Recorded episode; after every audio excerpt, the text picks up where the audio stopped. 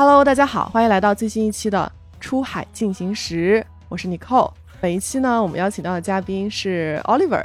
Oliver 呢，其实是我们《出海进行时》第一期播客的分享嘉宾。Oliver 给大家打个招呼。Hello，大家好，我是 Oliver。阿六我还记得我们第一次录播课是二零二零年，当时的很多细节我都印象很深。我记得当时我是第一次去那个深圳的华南城，当时我们坐着录音的那个沙发上有一个杰夫贝佐斯的一个黄色的抱枕，我印象特别深。当时我我们还调侃了一下嘛。嗯，我也还记得。两年多过去了，真的还挺快的。两年的时间，在跨境电商的世界里面，真的发生了太多的变化了。非常开心能够邀请 Oliver 回到我们的节目。特别想跟你聊的是，在这个大的格局的一些变化下，就是你自己作为一个卖家，业务啊，我想一定是或多或少在大的变化当中，肯定是面临一些新的机会和挑战的。所以我特别想看看 Oliver 你是怎么去看待变化的，包括你的应对的一些思路是怎么样的，对生意的一些迭代的一些思考。如果之前还没有来得及去听我们第一期的节目的朋友啊，也可以去回听我们第一期节目，了解一下 Oliver 之前的一些背景。在这儿，Oliver 还是给我们简单的介绍一下吧。大家好，我是 Oliver，做跨境电商应该有六年时间，是一七年九月十号教师节那一天开始组建我们公司的。记得好清楚啊九月！十号嘛，这个是老师傅带记录嘛，所以我记得非常清楚。我们主要是做玩具的类目，然后刚开始创业的时候呢，就是选择了在深圳这个电商比较集中的华南城。那二零二零年的时候，咱俩是有线下去做第一期的这个录播。之前是的对之前因为你的这个履历，咱们有一些这个业务上的一些往来，然后呢就比较熟。那现在这个回想起来，感觉两年时间好像也挺快的，突然一下感觉又回来了。我脑海里面浮现出我坐你说那个沙发上的那个感觉，然后墙上贴着贝佐斯，也是好像是快到会员日之前，没错对吧没咱们碰面，是五月份的时是候的，，是的，嗯，当时你们应该在备战会员日，对，哎，就是有一种似曾相识啊，就很很神奇的一些感觉。是啊，就从那一个开始，我就开始回想起来，从五月份你录完录完之后，然后我们公司就搬离了那个地方，就不在华南城了。当时因为你去采访的时候，我记得说这边招人还比较难呐、现在电商非常火爆嘛，确实我们当时做了很多这个很很卷的一些招人的一些动作，包括那个我记得是雨果网还报道说有人在地铁口发传单，好像就说的是我们。对，发传单那是真？事儿吗？就是我们的公司发传单招人的。哎呦我的天呐！对啊，然后招人非常难，后来我们就搬到了坂田比较核心的地方，到五河去了，然后那边重新组建了团队。你刚刚说招人比较难，是因为你们在的那个区域招人比较难吗？还是说整个行业招人比较难？行业属于一个比较火爆的一个状态，然后所有的运营几乎每一个公司只要有一点经验，大家都抢着要，再加上我们那个地方呢，又不是说特别核心，因为还有几个这个华南城的大佬在那些地方嘛，他们抢人，我们肯定抢不过他们，所以我们就干脆想一下，就搬到这个五河这边来，就坂田一个交通比较方便的一个地方，然后在那边去重新在那边租办公室，招人后面好了一点，然后当年也做了一些非常大的变化吧，可能后面我们会聊到这些。我们等一下也听 Oliver 跟我们聊一聊经历的一些变化。要不我们一开始还是从嗯、整个电商格局的一些变化聊起啊？为什么会两年前录节目的时候，那个时候适应它可能也只是卖一卖时尚的一些 衣服，它可能还没有演变成一个平台。而且那个时候美版的拼多多它也没有出来，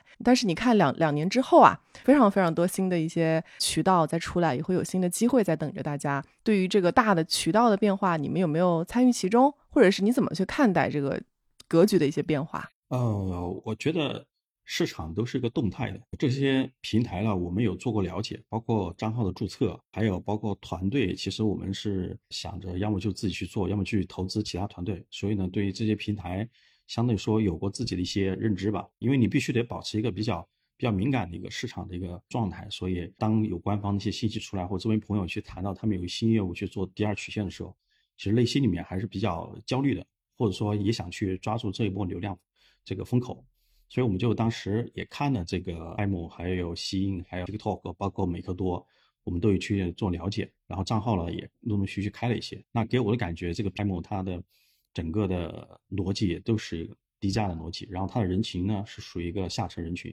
在国内我自己使用的一个体验就是，我特别不喜欢这个拼多多这种模式，是因为我觉得价格太低廉了，绝对做不出好质量产品。但是后面时间比较长之后，你总会被它影响，然后呢，手机上也多了这个软件，当然，我在上面去买东西的情况下，我可能就是买一些没有品牌，然后对于质量要求不是特别高的东西，又非常便宜。比如说家里的这个易耗品啊，什么抹布啊、拖把的头啊等等这种类似的地方，我也会在上面去买，但都是低客单价的。那国外的我们自己在上面卖东西之后，也发现有这样问题：你价格无要无限的去低低下去，但人群确实这个流量非常大，这是关于这个拼多多平台问题。但利润呢，嗯。就非常薄弱，再加上还有一些不透明的或者说隐含的一些收费情况，所以整体收益不是特别好。然后我们也只是把这个平台和很多的其他卖家一样，作为一个清货的渠道而已，没有真正的在上面进行这个大量的一些铺货进行售卖。因为我们本身的业务是做亚马逊，那亚马逊的模式和海外拼多多模式非常不同的，所以我们在这个方面只是想去做亚马逊的一个。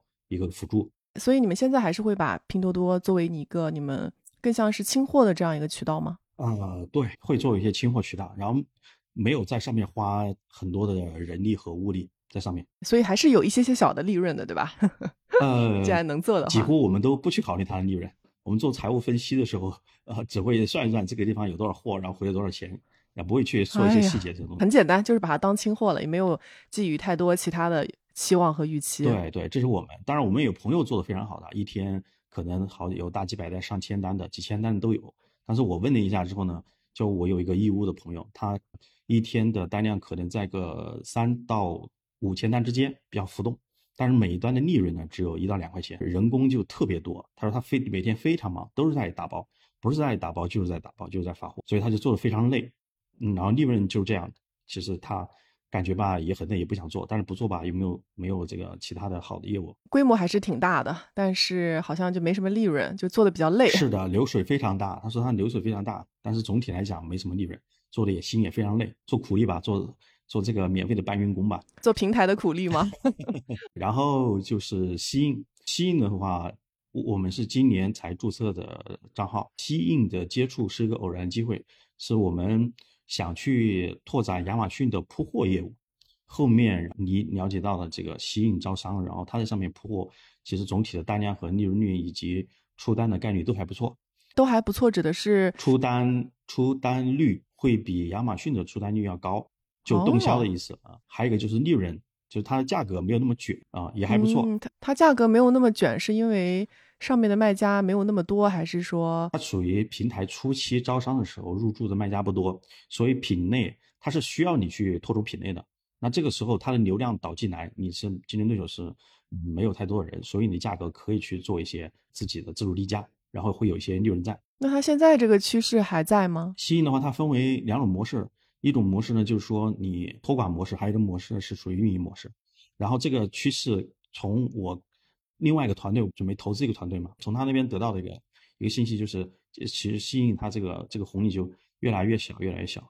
他希望做有非常快节奏的供应商，能够跟着吸引这个变化一起去玩的这些卖家，能够能够去赚钱，而不是说你有自己的这个特性，然后你把吸引作为一个渠道。如果你想在吸引上面去做的非常好的话，那你一定要去听吸引小二给你的建议。官方的这些宣讲会啊，去参加之后也会得到这样的一个感觉，他官方指哪儿你就往哪儿走。就是听下来，卖家的主动性没有那么大，平台的方向会比较重要一些。是因为他的客户群体是比较年轻的，让年轻人对于个性化呀，或者对于新奇特的一些产品，他的这种需求是非常大的。如果说你不能够适应平台，然后去做一些新产品，去做一些更新迭代啊什么之类的，那你会被客户淘汰的。所以，他这个平台特性要求你去做。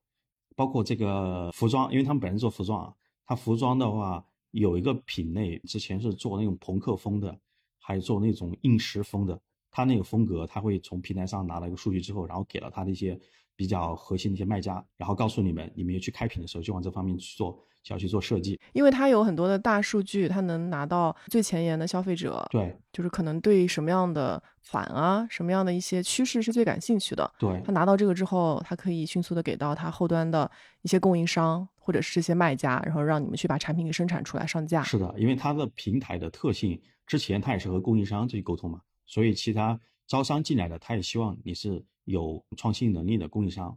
有这个应变能力的供应，所以它的运营要求也不高。但是我说的对产品的竞争力啊和这个应变能力也非常强。那你们在适应上做吗？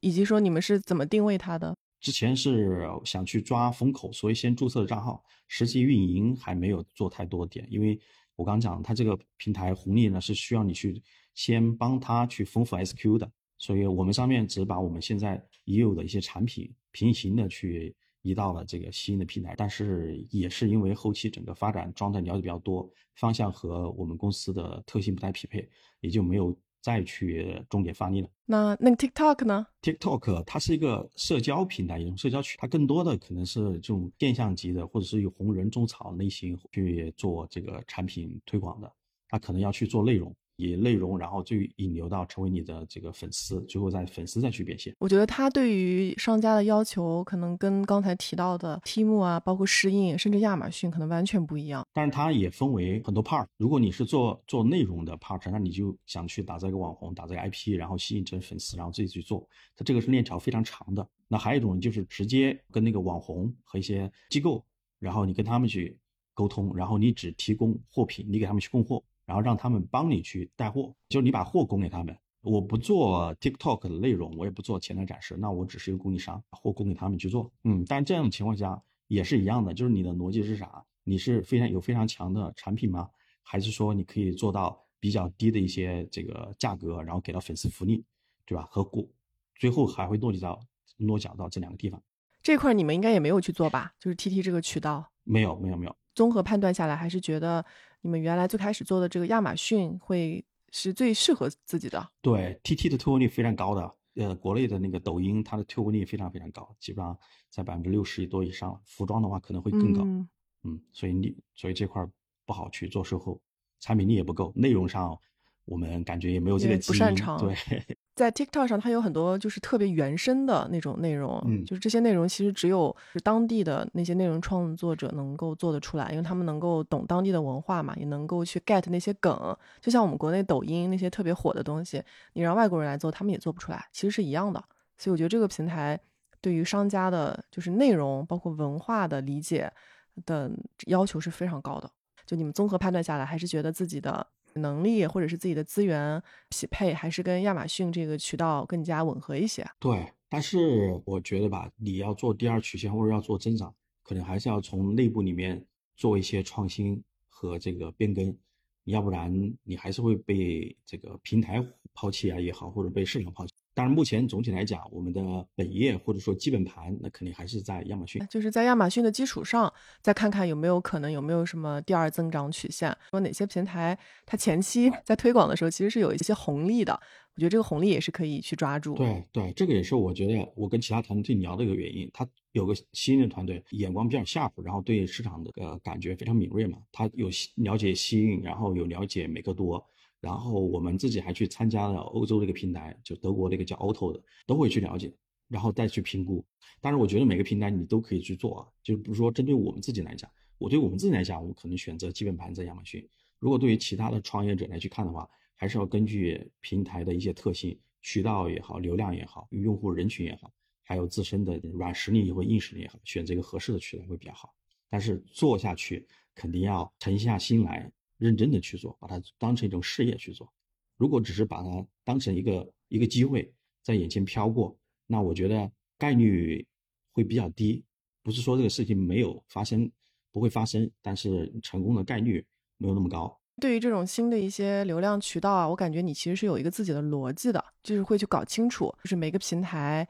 他到底对于什么样的能力要求比较高？他自己比较擅长什么？他是他的特性什么？那如果你想要跟他合作，你要跟他做好，你需要有哪些能力去做一个吻合？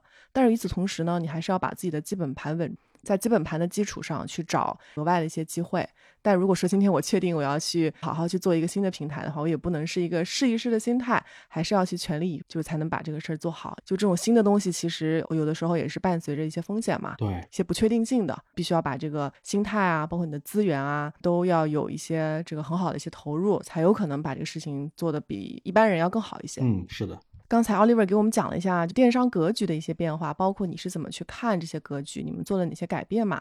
那我们还是聊回到你的基本盘吧，是亚马逊这块的业务。那在过去两年，你觉得在整体上你们的生意表现怎么样？嗯，总体来讲还算 OK。然后我们呵呵 呃原来基本盘的业务也在做一些增长，当然中间也有一些产品被淘汰了，然后也有一些产品做失败了，还有一个。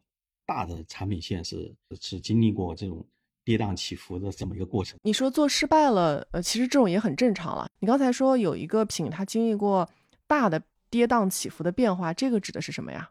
我们最开始有个品线是做呃夏季产品的水上水上用品，在疫情之前，我们的水上用品是属于呃稳步增长的，当然增长率可能没那么显眼，但是呢，这个增长都还不错。然后疫情来的那段时间，放大了这个产品线，所以我们从华南城搬离到百田之后，也想把这个产品线做起来。那当时投资额是非常大的，然后我们还自己又重新股东自己又又又补了一部分资金，重新投入，把之前所有的利润又搭进去，又重新投。所以整个产品线我们压的非常大的一个，做了很大的这个决心，然后去做它。但是后面因为疫情的这个原因，然后有很多的资本型卖家进来，然后这个夏季水上产品呢，也成为了他们选择第一个做销售额秀肌肉的这么一个品线，然后我们就在里面碰头了，然后被打得头破血流，然后这个产品直到去年去年下半年的时候，才真真正正的把这个产品收尾，总体亏损还是比较。天呐，但是我觉得这里面可能也有一些不可抗拒，然后不可预测的一些因素，就是这个疫情。这些东西都是人没法预料到的嘛，而且其实当时疫情来了之后，就是有一些行业就是特别的惨，就比如说些什么旅行，对吧？箱包这种可能一下子就没法做了。但是与此同时，又有很多一些其他的品类啊，也因为这个疫情的关系，它就莫名其妙的起来了。所以我觉得这些东西，哎，就挺难预测的。对我们的心态和呃公司运营的思路以及风险意识啊，产品方向，反倒来说是一个是一个加持，是一个增益。涨了一致，嗯，但是从金钱上来讲，那确实实打实的真金白银掏出去的，还是很心疼的。是 是是，做卖家也是蛮不容易，尤其是遇到这种办法去抗拒、去扭转的这样一些。我觉得还是自己认知不太够吧，就是对做生意的这种认知。如果说你有很好的认知的话，你会想，这个时候未来就是市场趋势是吧？市场趋势我们判断对啊，但是对于这个卖家的竞争以及就对自身能力的认知。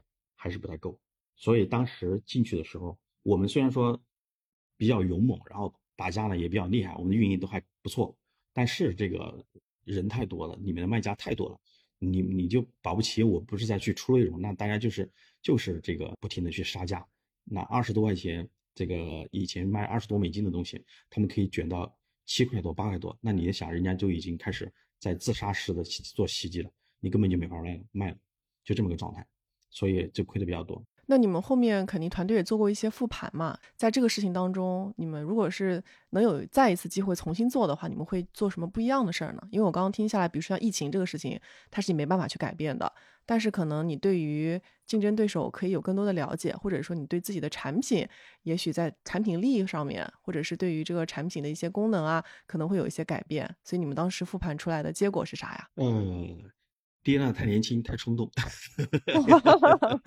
野野心一腔热血，对野野心比较大，然后没有忍住。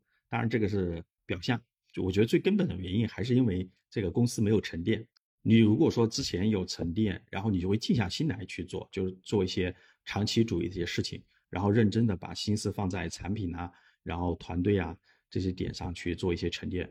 不要说突然间有一个流量进来之后，然后你就为了追那个流量，放弃了原来的基本盘，然后去追，那肯定不行。其实我们刚你问到我的生意表现如何，我刚说的是 OK 是吧？当然我跟你前面讲的是讲的是这个这个跌宕起伏的故事。我觉得 OK 的原因是因为我们刚好还有另外一条产品线一直在坚持去做，然后另外一条产品线的增长呢也还不错，然后它穿越了那个呃疫情的这个一个影响，后面反而。这个流量起来的时候，再加上我们自己，就今年流量在起来的时候，加上我们自己在这个类目里面一直不停的生根，对于客户、对于运营有积累，那今年这个产品线的增长也都是表现非常不错的。嗯，幸好有两条线齐头并进。嗯，对对。哎，就当花钱买个教训吧，因为现在去后悔或者去遗憾，它也没有用嘛，不能改变这个事实。但是至少在经历过这个事情之后，你的认知、你的能力有了一些提升。嗯，那这个对于你未来的生意肯定会有很大帮助嘛。对对对，但但是倒没有说特别难过，只是觉得这个事情过太快了。如果说如果说你你当时就算是在亏损，如果说能够呃再去让我去经历那样事，哪怕无能为力的情况下，我再去经历那样事情，那我肯定会享受每一个这个被虐的过程，然后再去认真的去复盘去总结，可能印象会更深刻，得到的经验和对于未来的这种呃未来的一些帮助啊会更大。哎，那我也很好奇啊，就是过去这两年，亚马逊这个平台它有一些什么新的一些政策的变化，或者一些新的风向嘛？嗯。最开始野蛮式的增长嘛，那中间呢，平台也会因为呃整个消费市场的增加，它去顺应消费市场。那等到消费市场开始逐渐没有那么强烈的时候，也就是说，当客户的购买欲望没有那么强，或者说流量没有那么大的时候，那平台反过来它是要求我们商家提供的产品是越来越具有竞争力，品牌的知名度啊、宣传啊也是要求啊越来越高的，包括我们的营销方案、营销手段。做一些这个积累，对于不合平台运营规则的产品，在这个平台里面合规啊合规的，对这部分卖家不合规的这部分卖家呢，平台可能是一直都是处于一个比较严厉的一个状态，严格的一个管控范围。那现在他闲下心来，然后有时间了，那肯定要去收拾一下前面那波不听话的孩子。天呐，你身边有朋友被收拾的吗？哎，太多了。哎，对，他之前平台流量比较好啊，或者说客户。消费信心比较足的时候，他平台没有时间，他可能花在了这个物流配送啊，怎么去做增长啊，是吧？当你现在这个开始这波浪平静的时候，那平台肯定就会花心思想一想，我怎么再去闲时养兵，然后把平台的核心竞争力提起来。那平台的核心竞争力不就是靠我们这些商家提供的？如果没有一个良好的营销环境，或者说给客户提供一个非常非常好的这种产品，TikTok 啊、Time 啊，还有我们刚说美克多啊、等等吸引这些平台里面，他们的竞争力会逐渐的下降。所以他这个方向也是很正常的嘛，嗯，他也希望他的竞争力能够持续保保持，甚至越来越好。那这个能力当然就要指向商家了，商家需要把你们的产品啊、服务啊都做到位。是是，所以就是大家都必须要不断的去提升自己的能力，对，才能跟平台一起成长。我也希望我们公司能够跟他这样节奏去走，因为跟我们的调性也比较相似。我们属于那种真的是属于那种比较老实听话的孩子，然后非常努力。那平台如果说有一些不合规的一些卖家超越的，不叫超越吧，他就走了捷径，那你心里肯定总体来讲是觉得不舒服的。那这波走捷径的人都能够去在平台上获得一定的利润，那我们这种踏踏实实、认认真真做产品人，反反而不公平。但是回过头来去想的话，其实我觉得更应该关注自己。那如果说我自己只跟自己相比的话，我就不会去关注那些合不合规的卖家，因为如果说你自己的壁垒够高。其实那些卖家他们所做的一些手段，无非就是什么什么单是吧？然后什么什么拼什么什么东西的，是，但什么什么科技，嗯对，但是这些东西。它还是服务于这种术上面的东西，而不是道上的。哎呀，我觉得 Oliver 这两年真的是修炼了呀，我觉得说的特别好。对，确确实是这个道理。我还想问啊，就是这两年的话，因为经历过疫情嘛，其实整个跨境电商的世界也发生了很多的变化。然后不论是在消费者端啊，还是在整个市场大环境层面，嗯，我不知道从商家的角度而言，因为商家他是在这个市场的最前线嘛，呃，你们和消费者在最前线的时候就能够接触到，知道他们的一些购买习惯的变化啊，然后你们也拿到一手的数据。我其实想问的是，在疫情结束之后，在卖货这件事情上，有没有一些什么新的卖货的体感？比如说从消费者端，你们有感受到一些细微的什么变化吗？呃，更加理性。更加理性，你觉得这个是怎么落实到是，比如说是一些数据上、指标上吗？怎么怎么来定义呢？呃，这么讲，就我自己在公司里面运营的时候，我就比较注重数据嘛，因为我们做的品类只是在玩具内膜。如果你要让我去分析大盘一些数据，其实其他一些机构啊什么可能会更加这个有有说服力一点。那我自己的公司里面的产品，我就发现产品的转化率它下降的非常大。然后在疫情之前、疫情之中，包括这个疫情之后，它的转化率变化非常大。我们现在的转化率已经跟二零一九年和一八年时候的转化率都开始持平了，中间二零年的时候，它转化率非常高的，可能有两倍多。那我们这么讲嘛，就是比如说我们一个有一个典型的一个产品，它在疫情的时候，二一年、二零年的时候，它转化率可以达到百分之六十多，甚至最高的时候，最高最高最高时候可以达到百分之七十。本身可能一些旺季的时候，嗯，对，本身我们的产品这个竞争力还不错，但是再加上消费可能会属于这种冲动型消费啊，或者消费能力比较强啊，所以他在购买的时候可能下决策的。或对比的这种困难就没有那么大，所以他就马上就可以下单，所以那个时候属于我说的这个非理性的状态，或者不叫非理性吧，这属于这种决策非常快的一个状态。那现在阶段，我们看到我们的数据，我们的转化率下降几乎是掉了一半的，有时候对大部分产品可能就到百分之二十多这样一个状态。那跟之前我刚刚说的高峰时期到六七十差蛮多，差太大了。嗯，当然流量这方面我不好比较，因为我自己本身。呃，公司它是在增长的状态，所以它流量可能拿过来，包括我们的市场份额在增长，所以我不好说这个市场是什么样的点，因为我们做的品线非常有限，不太一样。那你们有跟同行去交流吗？就比如说像其他的一些卖家，他们也会有一些类似的感受吗？还是说你觉得这个可能跟品线就是不一样，差别可能也会比较大一点，不太能做很大的比较？好像有些同行有给我这样的感觉。我们自己当然，我刚刚说的那个品线，我们公司还有其他品线。其他品线它的转化率也是在下降，啊，这个是毋庸置疑的。包括之前做的好产品，然后到今年的时候，它转化率非常，然后都是有这样的感觉。一个是新品不好推，第二个就是老品的转化率在下降，然后市场的广告的效果也没有以前那么高好了。那广告效果其实其实也跟转化率相关。我们的这个广告的点击的费用其实上涨，怎么来讲呢？就是如果控制比较好的情况下，应该属于一个平稳或者说略微下降的状态。但是我们的转化率这个地方没办法去控制。它确实在下降，所以我们的整个的 CPA 是增高的一个状态。然后同行也有聊过，他们呢觉得这个转化率确实也在走低，可能会有一部分卖家然后去其他平台去做对比啦，或者说有更长的决策周期，那么他们就会呃在你线下消费。另外呢，就刚不是提到的平台政策的变化吗？它平台自己也在卷。当你的产品下面这个不是有些广告位和一些推荐位吗？你可以看到有些情况下可以看到你的这些同行。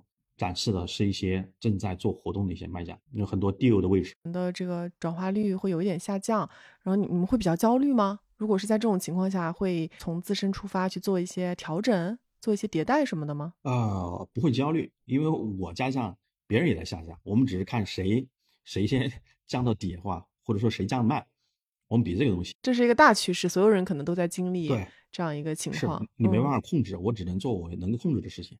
那我可能不会在这个产品的本身这单独产品的转化率上去做一些文章。那我可能想着，要么要去，我就不卷了，我就去做一些有新奇特、有创意的一些产品出来，看一些其他的新的东西，对，绕开绕开这个品类，或者绕开这个原来的点，细节内卷。嗯，对，因为你们做产品也做很久嘛，做产品的话，肯定是有遇到过一些有瓶颈的时候嘛。嗯嗯嗯。呃，当遇到有瓶颈的时候，你们会会怎么样去解决这些事儿？我觉得瓶颈的问题回归到。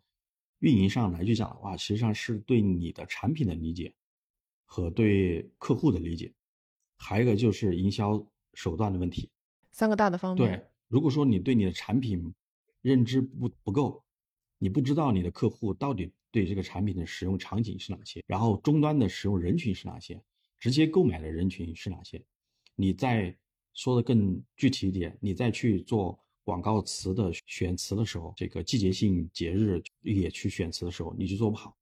那如果说找不准，如果说你的产品认知有限，普通运营他可能就说，哎，我产品有关键词。那其实，在我们公司，我们把它分成叫产品词、场景词这样的一些词去定义它。那你现在要做，只会做一个事情，你卖东西，你只会去做产品词。就比如说茶杯，那你就永远你只会去打茶杯这个词儿。你的文案也好，你的图片也好，还有你的广告，你只会去做茶杯。但是茶杯呢，是一万个人都在去，所有人都会打的，所有人都会会很贵。对，然后这你就会卷，那你的你你你卷来卷去，也就是在抢这这一个词里面的流量，然后呢去卷这一个词里面，把你的广告做到多么的极致，这就遇到瓶颈了。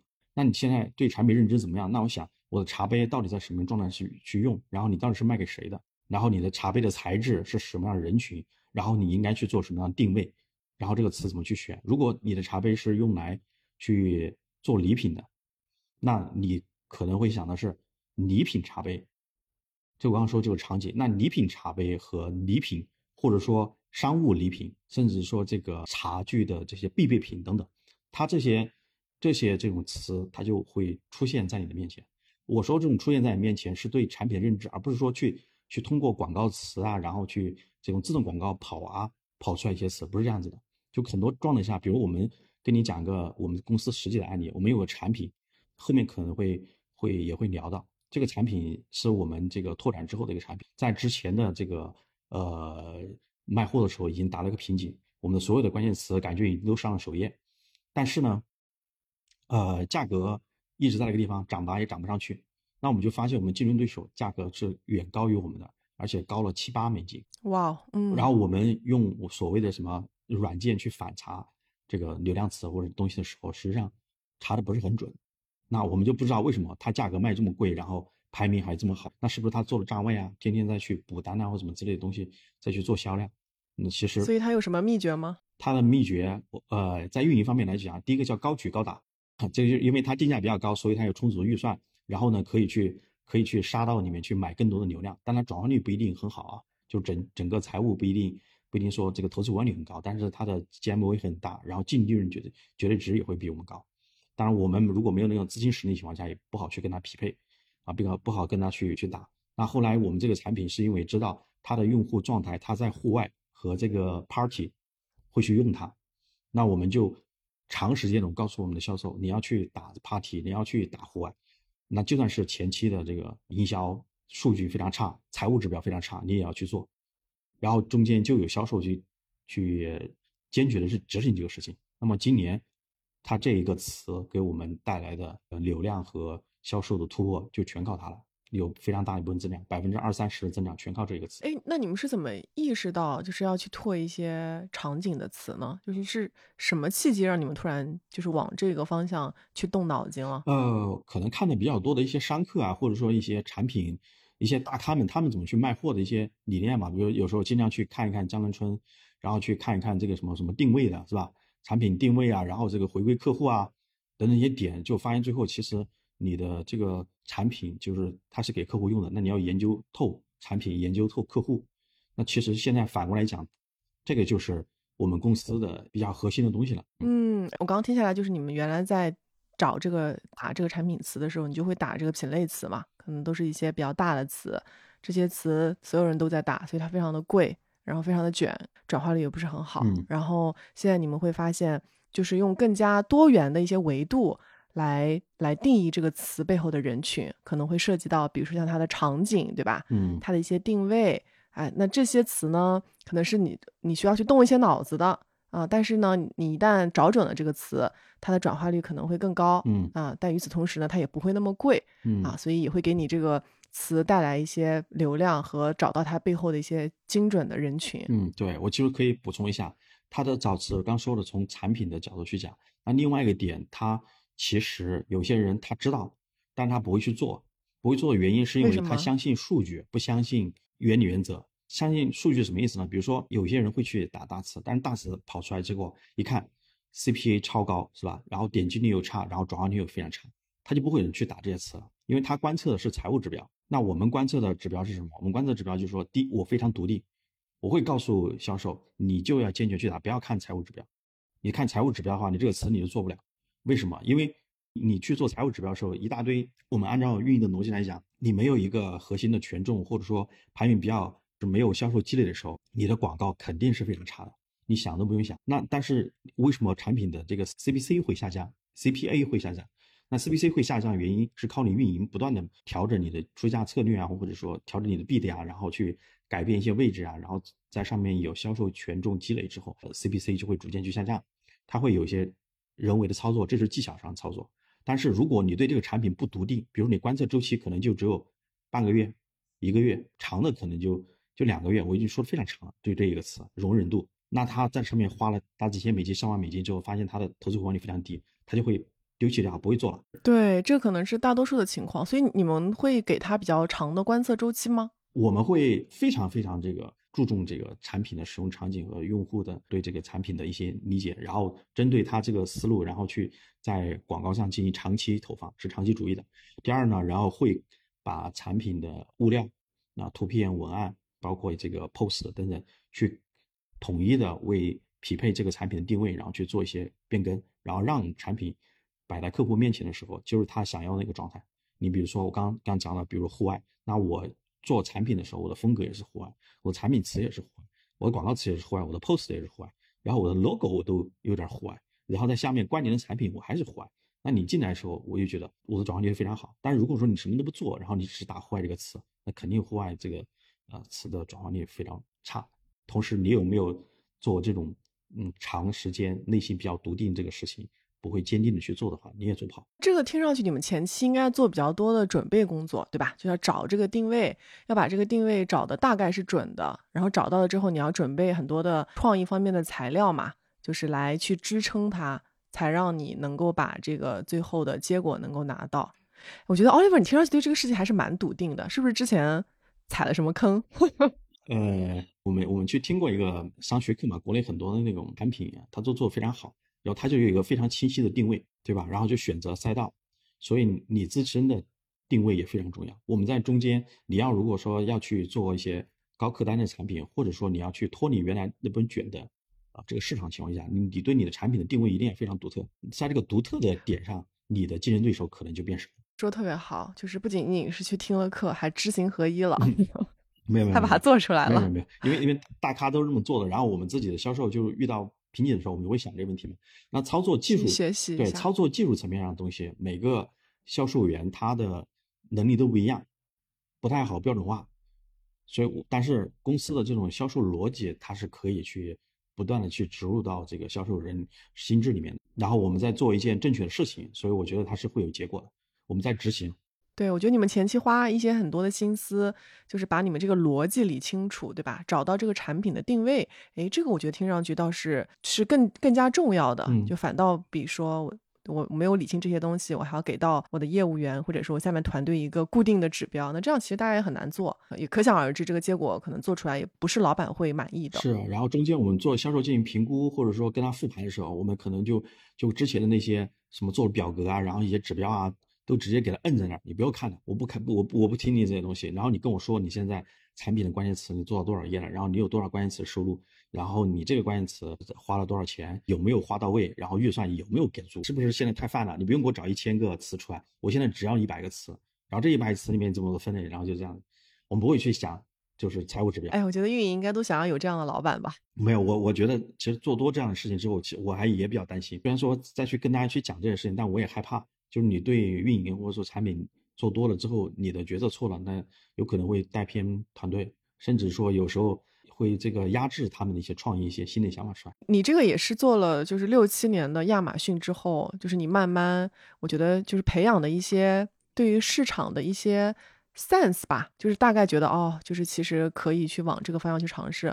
我猜测在你最开始做亚马逊的时候，你可能就是也是有一个比较。固定的一个思维的，对吧？就是觉得我可能要看一些数据啊，肯定也是经过了一些年的经验之后，包括可能有一些教训啊，踩过了一些坑之后，就慢慢的就也会给团队更多的一些空间，让他们去做一些尝试，然后自己也会拎出来一个大的方向。嗯，对，铁打的营盘流水的兵，然后公司能够沉淀下来的东西，就是公司那些有基因的，啊，包括我们说的 SOP 也好，然后公司的这些文化也好，几点也好，思维方式也好。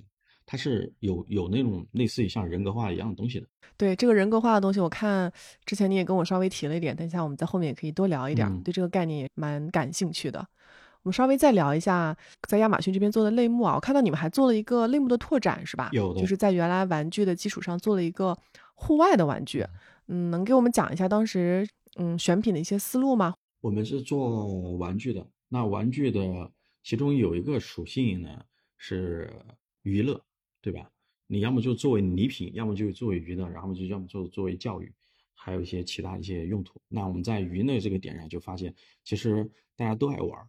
那户外玩具呢，它跟玩具它是有交叉的，包括我们一些产品，可能你去去反查别人流量来源的时候，它就可能会蹦到户外里面去了。所以呢，户外和玩具它的人群它是有一些交叉的。然后这方面，如果说当一旦人群有所交叉的时候，那我们就大概就知道这个它其实是做娱乐、做互动啊，那我们可能就有些信心。同时再去调研了一些产品之后，发现他们的利润呐，还有这个个性化呀，呃，都可以去做一些呃我们自己一些东西出来。所以这个品我们就开了。价格公司里面会去看，就是公司的价格的一个构架。那低客单价产品有哪些？高客单价产品有哪些？我们后来就慢慢的就拓了这个户外这个品，这也是挺符合逻辑的。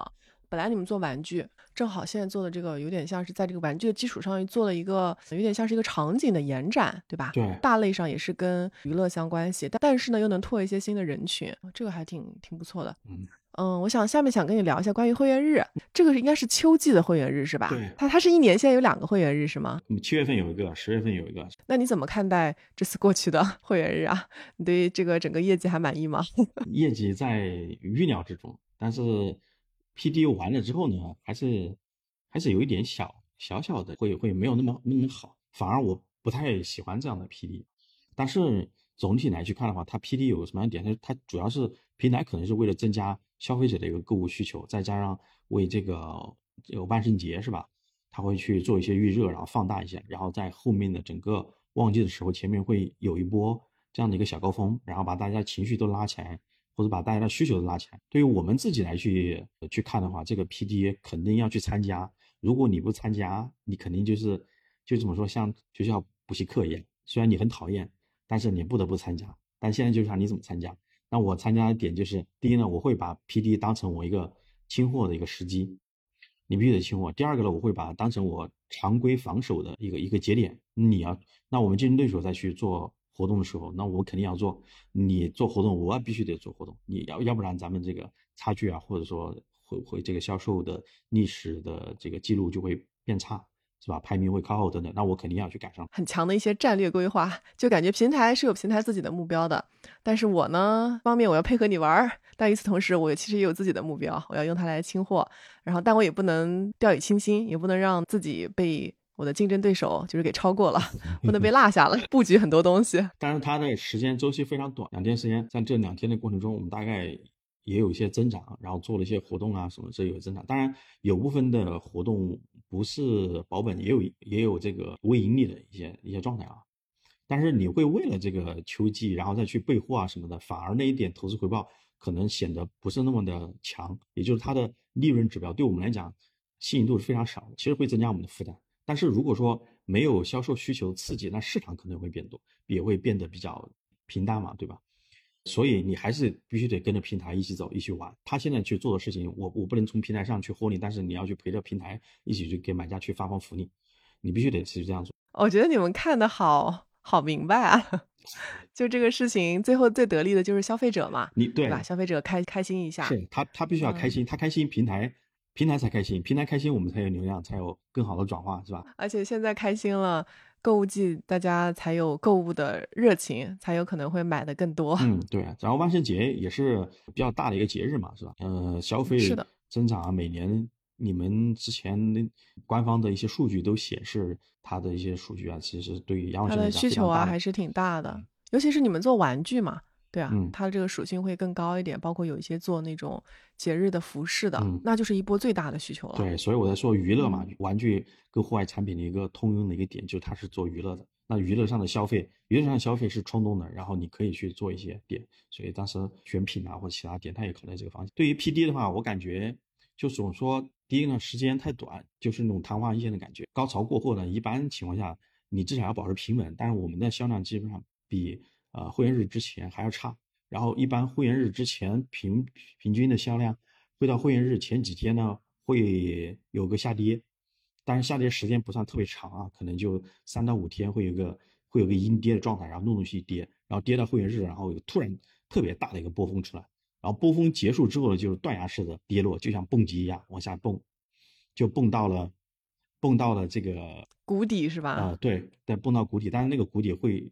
跟平常的平时要再低一点差不多，说明现在消费者可能就回到你刚刚一开始讲的，可能更加理性，对于价格可能真的确实比较敏感一些。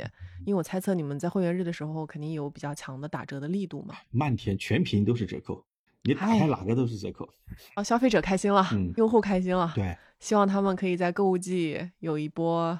高涨的热情吧。嗯，那再往后，我想跟 Oliver 聊一聊你做跨境电商的一些，就是这些年你的一些想法的一些变化，跟你的一些思考。这个也是我个人特别喜欢跟这些创业者在我的访谈节目中去聊的一个话题啊，因为你做跨境电商是七八年了嘛，这七八年真的在这个行业当中，我觉得真的是经历了很多的很多的事儿，包括你自己在这个过程当中，嗯，我相信也肯定有很多成长。所以我第一个想特别想问你的问题就是，怎么样去看待这个外界大环境的一些？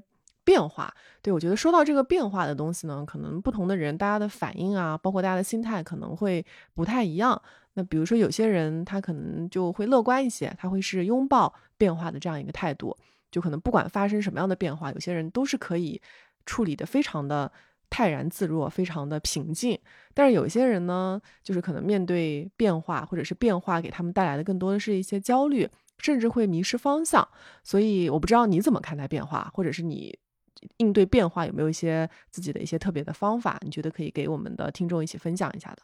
嗯，我觉得变的地方，我可能会看到不变的地方，不变的地方才是真正去抵抗变的那些，呃，变的给它带来的这些不确定性的。确定性的东西，我刚刚说的就是就是不变的地方。不变的地方，我刚前面也聊到，就是我的这个公司的一些运营思路啊，或对于产品的认知啊，对客户的认知啊。那肯定是最基本的原则，原理原则的问题。那外部环境的变化，那无非就是一个市场的热情度的问题、流量的问题，然后渠道的问题，包括平台你刚提到的规则和政策的问题、导向问题等等，对吧？对这些外部环境之中，有一些是我们可以去做应对的，有些你做不了应对，我们只能够只能够承受的，只能够接受它，只能够接受的，接受现实，对，接受现实，没办法，只能经历的这些变化了。我其实我觉得这部分这部分。不可控的变化，你就泰然处之就 OK 了，你不用焦虑，然后你也不用怎么样，因为你是什么样的情况，大家都是什么样。就比如说之前就说个很简单例子，比如说这个欧洲前段时间话题比较火的欧洲 VAT 的问题，是什么问题啊？啊，欧洲 VAT 它是一个啊本来就存在问题，是因为中国卖家不听话的朋友会在当地会注册一些呃空壳公司，然后用空壳公司做亚马逊的运营，但是税务呢都是这种。不合规的问题，后面就杀了一波，然后就把这些卖家给杀掉了，对吧？但是这些大环境下来，我刚说的可控的问题是什么？可控的问题就是你知道 VAT 它是一个要就是对所有人所有人都适用的点，那你选择是什么样的态度？那对于我来讲，我选择合理合规，那我还是合理合规去做，所以我的账号都没有任何变化，那我的产品利润。反而因为这波去绞杀其他的不合规的卖家，我的利润还可以得到更多的一些提升，因为我的价格可能空间还可以再上上浮一点，因为他们都走了，所以我价格可以上浮一点。对于我来讲，那我守住了我自己的底线，守住我自己不变的地方，也就是我说的这个，你每个公司里面的核心的不变的，就是我要做合规运营的，那这部分我觉得是可以的。坚守的东西，坚守。这让我想到一个词，守正出奇。对，然后另外一个就是说，我说的不能够改变这些变化，比如平台流量的问题和这个疫情大环境的问题，对吧？你对于这些点你是无能为力的，那对于这些无能为力的这些变化，实际上我说就是你泰然处之，因为你是什么样子的，其他人都是什么样子。我的流量降低了，其他人流量也降低了，那我的转化率降低了，其他人流量也在降低。你没有任何能够去改变环境的这种手段，那你就不要去，不要去关太太过于关注，反而要去关注这些点。比如说平台现在正在导向你要去做品牌、做品宣，然后去导向你要把物料要去做好，然后导向你要去。开始研究一些视频的一些素材去推广了，那你这个时候你得有很强的反应能力和适应能力。那我要紧跟官方的一些趋势，当然我我会保持一个比较敏锐的一个呃感觉，或者说跟他们的政策有新东西出来的时候，我会去沟通。但是他他拿过来之后，我会去内化，然后我会去吸收，看它的度是什么样的。但是我绝对不会坐在那个地方去观看，我不会的。哪怕是一脚踩进去，深也好，浅也好，我会迈出那一脚，迈出那一步，不会去，不会去观望。就一方面可能又要去拥抱那些新的东西，但与此同时又要保持紧。特别认可你刚刚讲的，就是对于那些我们改变不了的，就不要去内耗自己的精力了，精力也有限嘛，就反倒是应该把时间跟精力放在那些我能去改变、能够做出一些不一样的，这个可能是最重要的。不变的东西来抵抗那些一直在变的，嗯，外面的一些变化是。然后，当自己的公司遇到瓶颈的时候，其实我是一直要求我们在我们内部里面讲话的时候，我很少去跟大家去去强调我刚刚说的不变的东西，反而我要求他们去变，因为我跟他们今天讲的一个事情就是穷则变，你你你昨天做的动作，或者是你上个星期做的动作，如果没有效果，你一定要记得你要去改变一个思路，因为大家都是在去尝试嘛，对不对？那你尝试的过程中，你你就不要说，哎，我的这个图片这样做好像转化率不太好，就好像比较悲哀。那你换一个换一个图片呢？你这个图片不行，再换个图片，再换呢？所以你必须得变，不断去尝试嘛。是的，就今天这个方向不行了。那没问题啊，那就尝试别的方向，多尝试几次，可能就找到方向。对，原理原则不用变，但是你在做事做执行层面上的时候，你的方式方法一定要多，然后一定要变，不要就是用一个方法一直去做。那我们现在普通销售能够去做的事情，无非就是调广告、做素材。你如果说作为你一个运营，你要去突破你自己的话，你会去做哪一点？当你的文案、你的关键词、你的广告都已经做一个瓶颈的时候，你这个时候你就要突破自己。你要干嘛？你要去做站位、做营销、做红人，然后去种草，然后去做品牌引流，做做这些其他东西。但这些东西呢，也是平台导向你的，然后也希望你去做。那你想背后逻辑是什么？为什么要去做？那你应不应该去做？我做可以，你可以控制自己的度，设置自己的一个内心的一个指标，然后不断去靠，看能不能达标。不能达标，我再换。可以达标，那我就接着往下做，然后把你的目标再设高一点，然后一点一点一点一点一点去做就好了。反正你不要去等，不能够在那里等，要把这个做事情的思路给理清楚，包括这个心态、这个流程还是非常重要的。是，刚才也是聊到说怎么看待变化嘛。那其实，在变化当中，肯定会涉及到一些，比如说层出不穷的一些新的东西。我觉得有些新的东西呢，它可能是新的打引号的这个诱惑啊，比如说像在跨境电商这个行业，就像刚刚讲到的，可能会有一些。时不时的会出来一些新的渠道啊，包括一些新的流量，可能呢也会伴随着一些新的赚快钱的机会。我觉得也不能说是去要去抵制诱惑吧，但是我想问你的是，就怎么样去理性的去做出一些判断，就是对于这些新的诱惑，我到底是做还是不做？我到底是抓住它还是不抓住它？就是我我在做这件事情的时候，给我的感觉就是，就是新的渠道啊、新的流量或者新的东西也好，它会给你一种。一种危机感，你每天都把公司，就是按照大佬们的说法，就是每天都是公司倒闭的前一天，对吧？那对对我们来去讲的话，那新的平台、新的渠道出来的时候，你会会想，它会去影响到亚马逊吗？会影响到我们的业务吗？然后这些业务影响之后，然后你怎么去应对呢？那也许听起来可能会就是显得你在杞人忧天了。但实际上，我想说的事情是，你不管是影响还是不影响，当这个新的变化来的时候，你要去思考。你你思考完之后，然后去做一些应对策略，然后再看我要不要动，我要不要变。那新的渠道，刚前面提到，比如说泰莫，然后 TikTok、美克多、Oto 啊、吸引等等这些地方，肯定你要一个一个的，你不要太迟钝了，你还要去感受它，然后去看之后，看这个平台到底适不适合自己，然后公司的特性能不能去做这样的事情，它能不能成为第二曲线。然后你要不断的去去尝试，不断的去把刚说的那个步子迈出去，把脚伸到水里面，然后感受一下这个水的深度到底是没过你的脚，还是到了你的膝盖，还是到了哪里？你要自己去体验体会。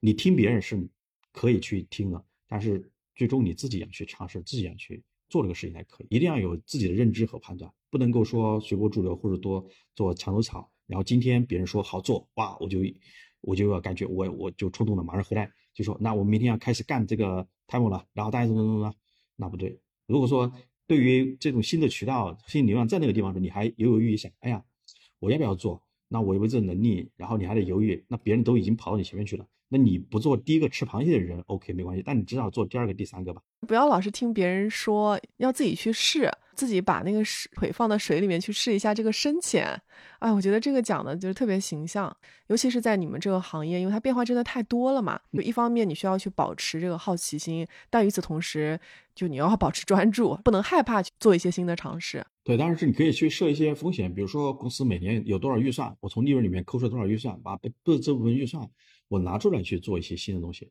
一些新的平台我去做尝试。那比如说 AI 的，之前我就准备开始 AI 刚出来的时候，我觉得非常好，然后我就准备公司可能就拿一部分钱，然后再去做 AI。但是后面了解之后，当然这个项目就没有做，是因为我觉得是因为那部分钱不太够，要去做 AI 东西不太够。但是我至少通过了解这个 AI 的过程，我知道它对我本业有什么样的增益，然后未来会什么样的情况，我都非常清楚。那可能时间不太对，或者说暂时我目前还能不能够就完全去发挥这种 AI 的一些技能啊，是吧？那我就先等等风来。但是等到机会来的时候，实际上你前面已经做了准备了。那机会是留给有准备的人的。你前面我已经准备好了。我觉得你刚刚这边其实也讲到一个很好的点，就是在尝试一个新的东西的时候，还是要做一些风险的管控，也不是说我要全部所有的利润都要拿出来去做一些很新的东西。一般很新的东西也。同时就代表着不确定性嘛，就是在一个比例之内，但是在心态上可以是一个全力以赴的这样一个心态，去把这个事儿做好。嗯哎，就算没做好了，我觉得你刚刚讲的那个点也特别好，就是等下一个机会嘛。嗯，那下一个机会来的时候就是你的了。你这个心态真的，我挺佩服的。啊，还有一个就是，也许不是所有事情你都能做好，但是有人能做好。如果说你跟那个能做好的团队有联系，那当他们有这样的基因去帮你去做。这个新的平台、新的渠道的时候，那你们可能就有机会去合作。比如说，你就直接作为他的股东，也非常好啊。但是你得找到那些人哦。嗯，优秀的人还是挺多的。那我也想问另外一个事情啊，怎么样去思考对于卖货这件事的长期耕耘？因为我是这么理解啊，因为你们在亚马逊上做电商，虽然刚刚也提到现在平台。越来越讲合规，你们的产品也要越来越注重品牌，然后去注重一些营销嘛。嗯。但我觉得它可能跟单纯的去做一个或者做独立站，在独立站上去做一些品牌，可能还是有一些些不一样。但是虽然说它不是说完全我是做一个品牌，但是呢，我觉得这也并不代表着说这件事情它就不需要去好好耕耘。我想讲的是，我觉得卖货这件事情，如果你想要把它。卖好或者做好，它也是需要去长期耕耘。所以我想，呃，问的是你怎么去思考，就是对于卖货这件事情是更加长期的呀，包括更加背后的一些东西。我你刚刚讲的这个点非常好，就是说，如果说在亚马逊平台上去做个品牌，呢可能。和其他的渠道去做品牌，或者传统意义上的品牌，它不太一样。但是呢，不代表这件事情就不能够好好去做。觉得这件事情它也需要很高的能力啊，而且现在平台要求越来越高，而且亚马逊上的用户他们的预期也很高的。它并不代表说它就是一个简单的事儿，你想把它做好也是需要去耕耘的。对你反过来讲，如果说你在亚马逊这个平台上品牌都不能够做得非常好。且在你的大本营和销售渠道都能够把控情况下，你品牌都不能做得好，那么你怎么去全渠道去做好呢？是的，是的，是不是？那我品牌可能我的理解是什么？说首先就是我去回归到我刚刚讲的一个点，就是你的产品是什么，你的用户群体是什么，然后最后把这些产品和用户群体提炼出来之后，它可能就代表了一种品牌。如果你对这个事情的定位不清晰，比如你做户外的，那你做户外的，那你下面的那些产品，它可能是就是针对于。户外某一类人群，或者某一类特别有特殊需求的那部分人群，他去做出了一个品牌，而不是那种广义上的品牌。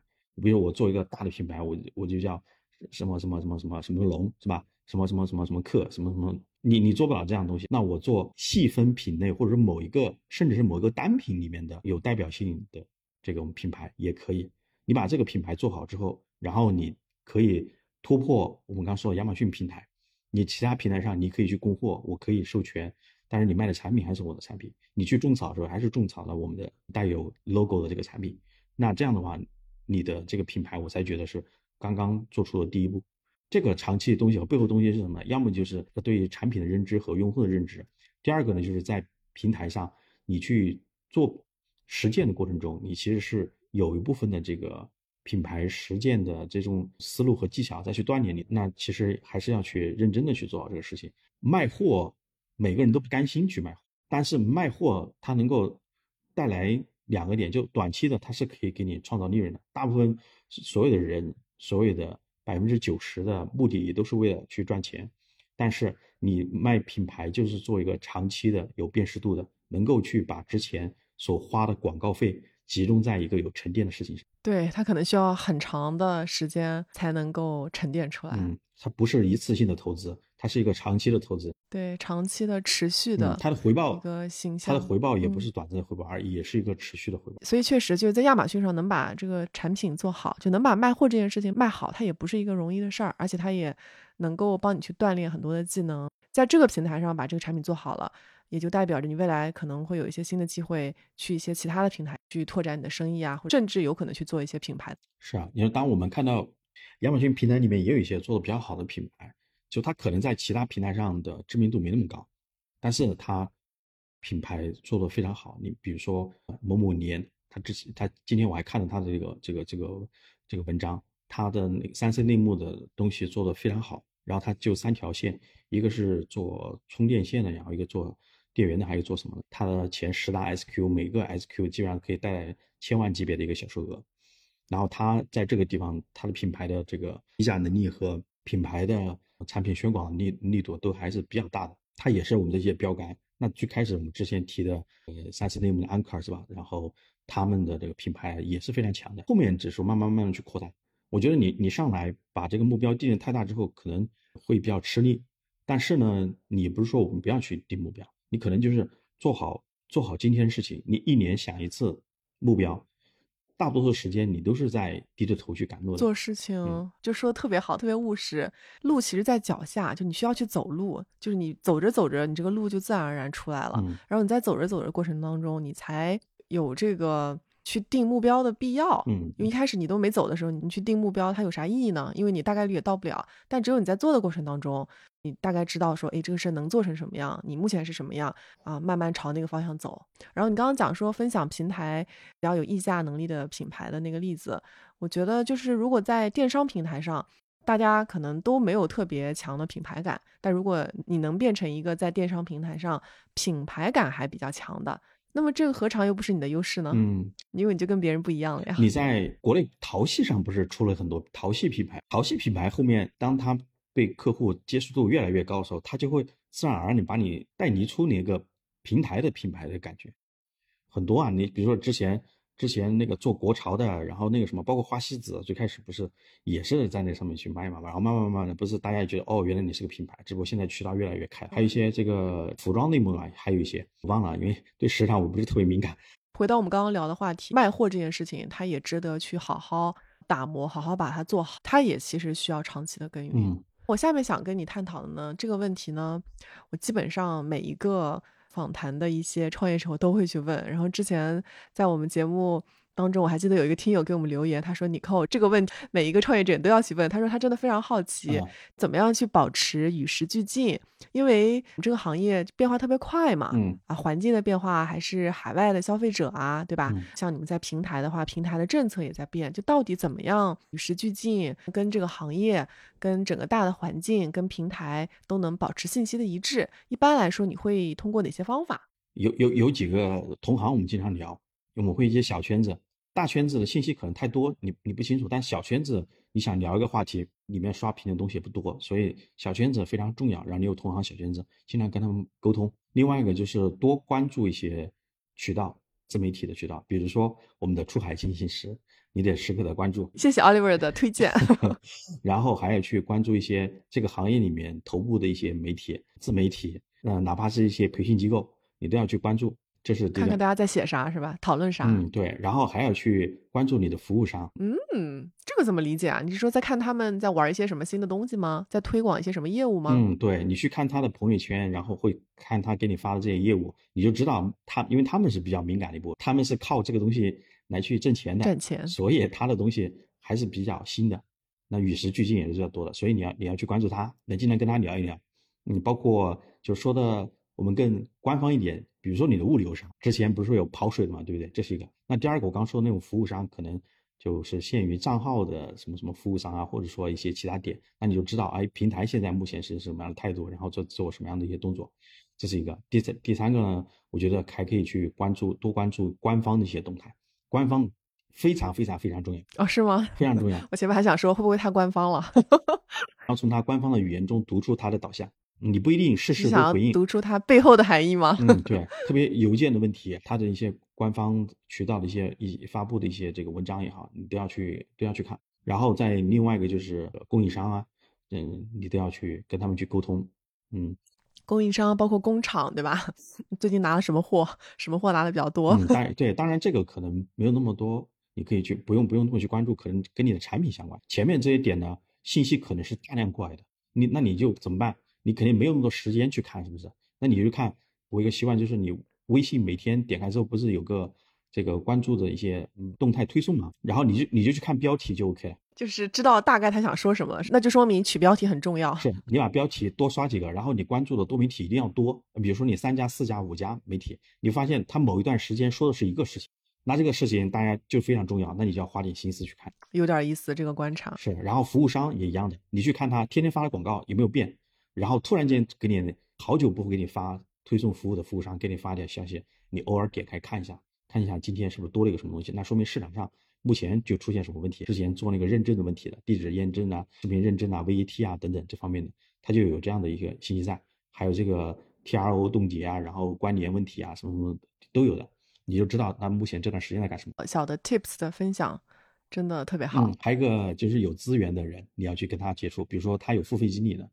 你可以去跟他做沟通，你看一下经理目前有没有跟大家强调一些事情，有没有一些平时要花钱才能告诉你的消息？对对，然后线下的活动也要尽量去参加。就我说的，呃，你线上都是去看的，线下就不一样了。线下就是我说你可能就是慢慢的把脚放在水里面去尝试的点，你要去线下，然后去跟别人一对一去沟通，不要老是待在线上。线上的话就听不清楚，每个人的就观点太多，信息太杂，没办法去分辨。所以你这就是有一个。从线上到线下，从一个大范围的信息到一些比较深入的信息，就是你都会涉及到，对吧？这样就会保证自己是可以与时俱进的。是的，然后还有做一些深度思考，不要人人人云亦云，然后选择你自己想要的信息，然后选择一些对你有当下有用或者未来有用的信息，做一些深度的思考。然后其他无用的信息你可以屏蔽，比如说我之前说那个 VAT 的问题，我们公司不存在 VAT，哪怕他刷的翻天覆地的，我都不会去关注。这跟你也没啥关系，跟我没关系。我觉得你在之前聊天的时候，你说了一个词，我觉得特别好，就是叫内化。就是你听了那么多的道理，就首先一你可能不需要知道那么多道理，就对于你做跨境电商来说，你可能知道，比如说三到五个最核心的道理就行了。但是你光知道还不行。关键是要真正的理解它，而且要把它内化了，运用到你真正的工作当中，把它变成你做生意的思路跟逻辑，这个才是最重要的。所以你刚刚说那个内化的时候，我就觉得，哎，这个词儿用的特别好。嗯，谢谢你提炼的也非常好，我都没有意识到。哎，我还想再问你一个问题，是关于创业，它本身也是一个修行的过程吧？因为在这个过程当中，你会面临各种各样的问题嘛，而且你每次面临的问题可能都是一个新的问题，就甚至说你今天建立起的一些认知啊，也许到了明天、后天，可能就被完全。推翻了，所以我不知道说今年在做你现在这个事情当中有没有一些什么非常不一样的一些新的体悟，个人的呀，也可以是团队，也对于市场的一些理解。我们就接着你前面讲的，之前我不是提到了一个就是调性的问题和个性的问题。我抛开我们这个亚马逊的平台去聊的话，我觉得就是在整个的过程中，我会发现团队管理和自己个人定位它是发生了非常大的一个变化。最开始我比较注重于一线的问题。就一线的一些事情是你呃，凡凡事都这个事必躬亲，然后要去把控一些点，就运营人员越来越多的时候，你就没有能力去做这样。可能到最后，我也开始放开自己，之后觉得不应该去压制员工的一些创造力啊，然后应该让他们释放他们自己去做。那我就会放开，但是放开之后有个问题，就发现哎，好像人均产出不是那么高。然后有的人做得好，有的人做得差。那我就在想，那到底可复制的点是什么？不变的东西到底是什么？为什么有人能做爆款，有的人做不了？同样的产品，有的人可以推起来，有的人做不好，那中间肯定有问题。那我们就看了很多管理学的书，然后那时候公司又需要这个大量的进行内部的这些调整啊什么之类的。就在我之前讲的二零二一年的时候，不是公司有大的起伏嘛？那一年我们公司就呃人员 double，然后产品也 double，资金投入也 double，但是那一年翻车了。那翻车之后就总结了很多，那总结很多之后，我就觉得那有一个问题就是。必须，我要从之前的角色中跳脱出来。你可能考虑的事情会比较多，就是要建立公司的 SOP，看那些管理学的书，然后去找的核心点。我也很认可，叫邯郸学步，或者叫照葫芦画瓢。在最后的结果呢，它没效果没有那么好。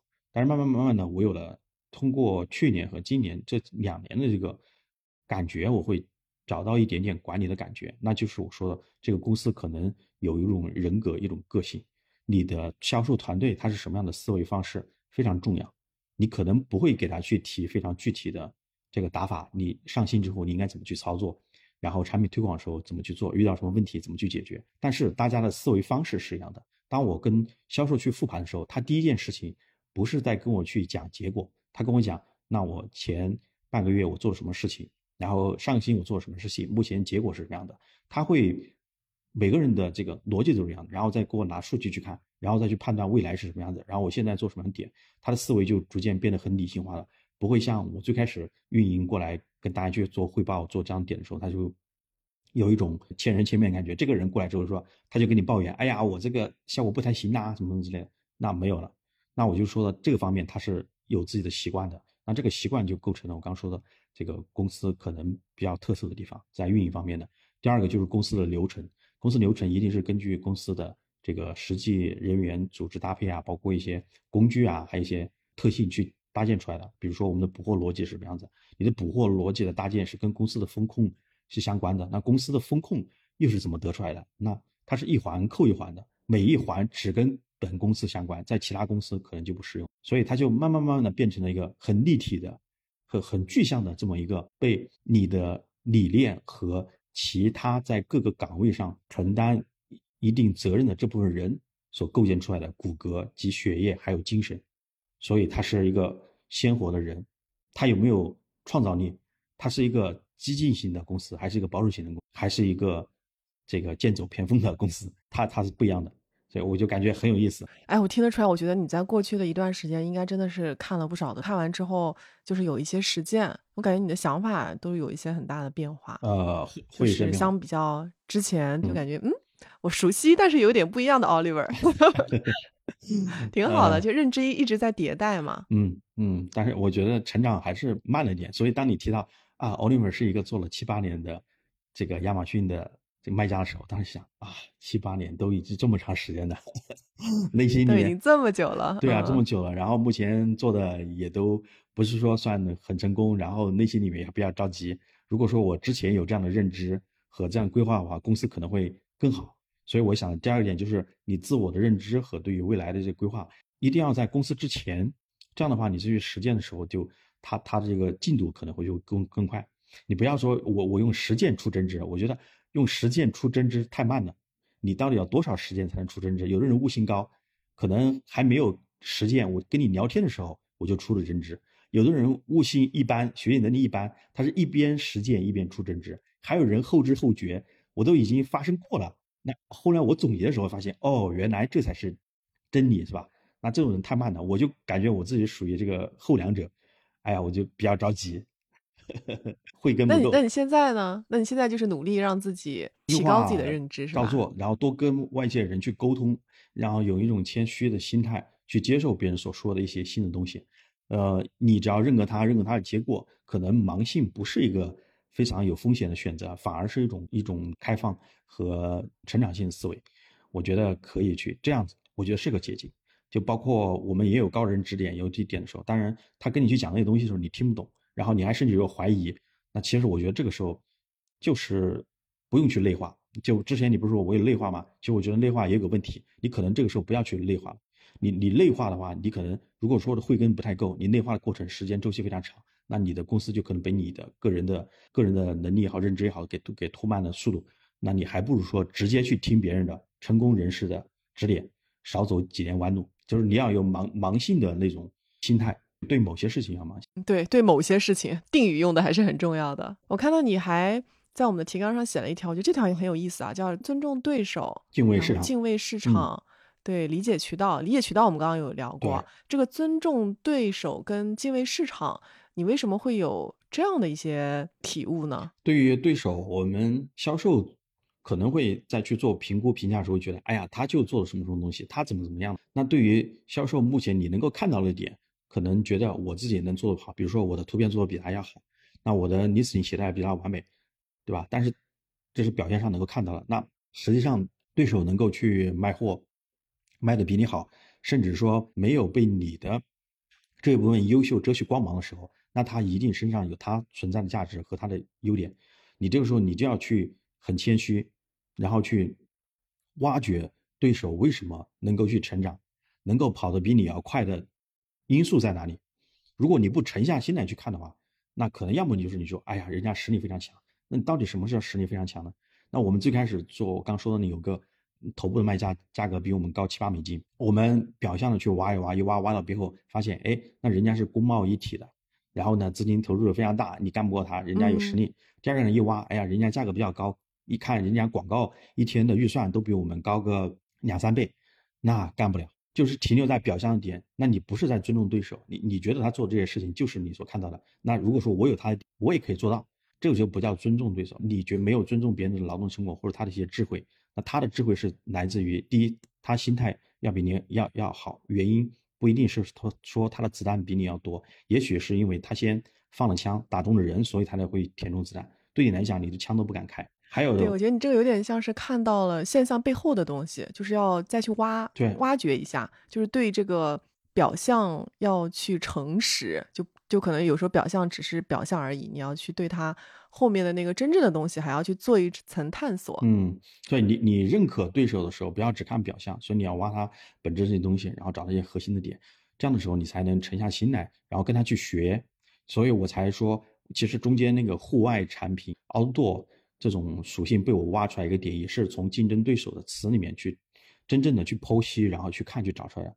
包括最开始我自己去做玩具，突破自己销售瓶颈的时候也是一样，看到这个呃竞争对手，然后不停的去做一些长时间积累的一些投放，所以我才觉得那竞争对手还是比较笃定的。就为什么其他人没有做，他这样做？还是挺厉害的。是，我觉得你用“尊重”这个词，我其实还有一点点，就是小小的惊讶。你知道为什么吗？因为我前两天正好在跟一个外国的朋友聊，他是个美国人，然后我们也在聊，就是关于竞争这件事情嘛。然后他就有一个观点，就是他觉得在中国市场这个竞争跟在美国市场的竞争就不太一样，因为他也长期在中国嘛，他就发现在中国呢。可能是因为市场比较卷啊，或者是大环境比较竞争比较激烈吧。大家对于竞争呢，有的时候并不是一个特别开放的一个心态，就甚至像在跨境电商也会存在一些恶性的竞争嘛，而且还挺普遍的。因为他是一个美国人嘛，他就跟我分享，就他就说，其实，在他们美国人的眼里面。就是他们可能更多的会觉得竞争是个好事儿，就好比说今天他们做一个产品，然后市面上有一个竞争对手，他们做产品就是明显比他们要更好，然后他们真的是会带着一种欣赏。和尊重的态度去看，就是他们为什么能做得好，嗯，然后他们也会为这个事情而开心，因为只有你有竞争，大家才有可能进步嘛，就是才会有更多好的产品，更多好的东西出来。所以他就说，他们面对这个竞争的心态，嗯，好像跟中国人不太一样。然后今天我又跟你聊的时候，我又听你讲到说，哎，其实你也就是慢慢发现，你要去尊重对手，或者是你其实，在尊重对手过程当中，也是从他们身上学到很多。我们再去看竞争对手的时候，大部分我们也都是在可能我们叫友商吧，他在同一个品类里面，我们叫竞争对手。那其他。不，只要不是这个品类的人，我们都是友商，然后再去学习。其实这个点上，你也可以从你竞争对手上去学习。所以我说，每个人做的优秀的，他都值得去尊重。就算是做的不优秀的，只要没有被这个洪流去淘汰的，他身上绝对有他出彩的地方。你也要去放低生态，然后去看别人东西做的比较做的好地方。哪怕是我们排名可能比其他人排名要高，那我也会经常性的去跟我们的销售去讲，我说他的图片做的确实比你要好。然后他的表现能力比你要强，你要去学。就算是他卖不太好，但是他这个地方做的非常好，这一点你是一定要去虚心去学。哎，我特别喜欢你这个心态。那我们就聊最后一个问题，就是有哪些做生意的一些理念和本质是你认为值得一直坚持下去的？长期不变的原理原则性的东西，就是我说对客户的理解和对产品的理解，包括当然我们还没有涉及到产品整个开发这块，产品开发比较弱。我们只在做与做客户的这个需求去对接，但是这个事情你一定要持续的去研究，去了解客户的需求，去知道产品它所能解决客户的一些痛点，然后你才能够在这个市场上积累你自己的经验。那通过这些时间所带来的积累的经验，它就能成为壁垒。这种壁垒是别人打不掉的，不能够通过短期的技术手段也好，或者说。这种渠道红利也好，等等，经典的东西它永远经典的，它不会被这个浪卷去卷掉。然后你只有在自己的本业和本行业或者本产品上一直坚持不停的走，等到风来的时候，绝对你是已经完全武装到了牙齿，你可以去上战场打一场硬仗的，没有任何问题。你只用静下心来等风来，不要去追逐那些。就是潮流上虚无缥缈的东西，但是自己又不能够把控的。如果说你是一个弄潮儿，那你去做你该做弄潮儿的事情，你就不要跟我们这些比较笨的卖家在那里去同步竞争的。你可以去，但是一定要对自己有一个非常清晰的认知，而且要设置指标啊。就归下归来讲，我们叫你执行的过程中一定要设置指标。你只有当某一个指标达标的时候，才能够或者说一些数据能支撑你这件事情走下去的时候，才。能坚持去做一些我刚说的新的东西，新的流量，不要一头扎进去，石头马拉不回来，不要这样。可能我我觉得另外一个就是最近来芬它会有个新品发布会，哎，好像已开始了。今天我们录播的时候已经开始了。他他今天产品的一个发布会是基于莱芬他自己对于技术沉淀之后的一些产品。他说他做吹风机不是因为要去对标戴森，只是因为他有这样的技术沉淀。刚好呢，做高速发动机吹风机只是其中一个产品，他产品链挺多的。他今天发布的是一个牙刷，那他的所有的产品都是基于他对技术的积累，选到了一个风。这个风呢，就是第一呢，刚说的那个戴森，它引来了一波这种叫高品质的呃吹风机的需求，那有波流量，他已经做好准备了，然后他就可以。崭露头角，它的技术沉淀是比我我觉得是非常非常强悍的。然后第二呢，它现在有了技术沉淀之后，电动牙刷也是它的下一个新品的突破口，自然而然的就可以去做一些新的东西。是的，那产品只是一个结果，它的产品只是它技术积累之后的一个结果。就今天可能是一个电动牙刷，未来很有可能还有很多其他的东西，但是这个背后的底层都是来自技术的沉淀。是的。那我们公司或者说我们叫做卖货型买家，你的沉淀是什么？你的沉淀是你的销售可复制性吗？如果说你换一个平台，你的销售可复制性还能不能复制呢？还是你对你销售人员的这种管理能力，然后能够释放他们潜能呢？还是说你对产品研究比较深刻呢？还是说你有非常强的这种适应能力呢？那你一定要去积累。你在这个点上，系列灵魂拷问。对你，你在这个点上，你积累了自己。核心的竞争力之后，我觉得这个就是生意的本质啊！我今天在听 Oliver 在聊天的时候，我就是脑子里面就有一个词，就是守正出奇，我觉得特别适合你。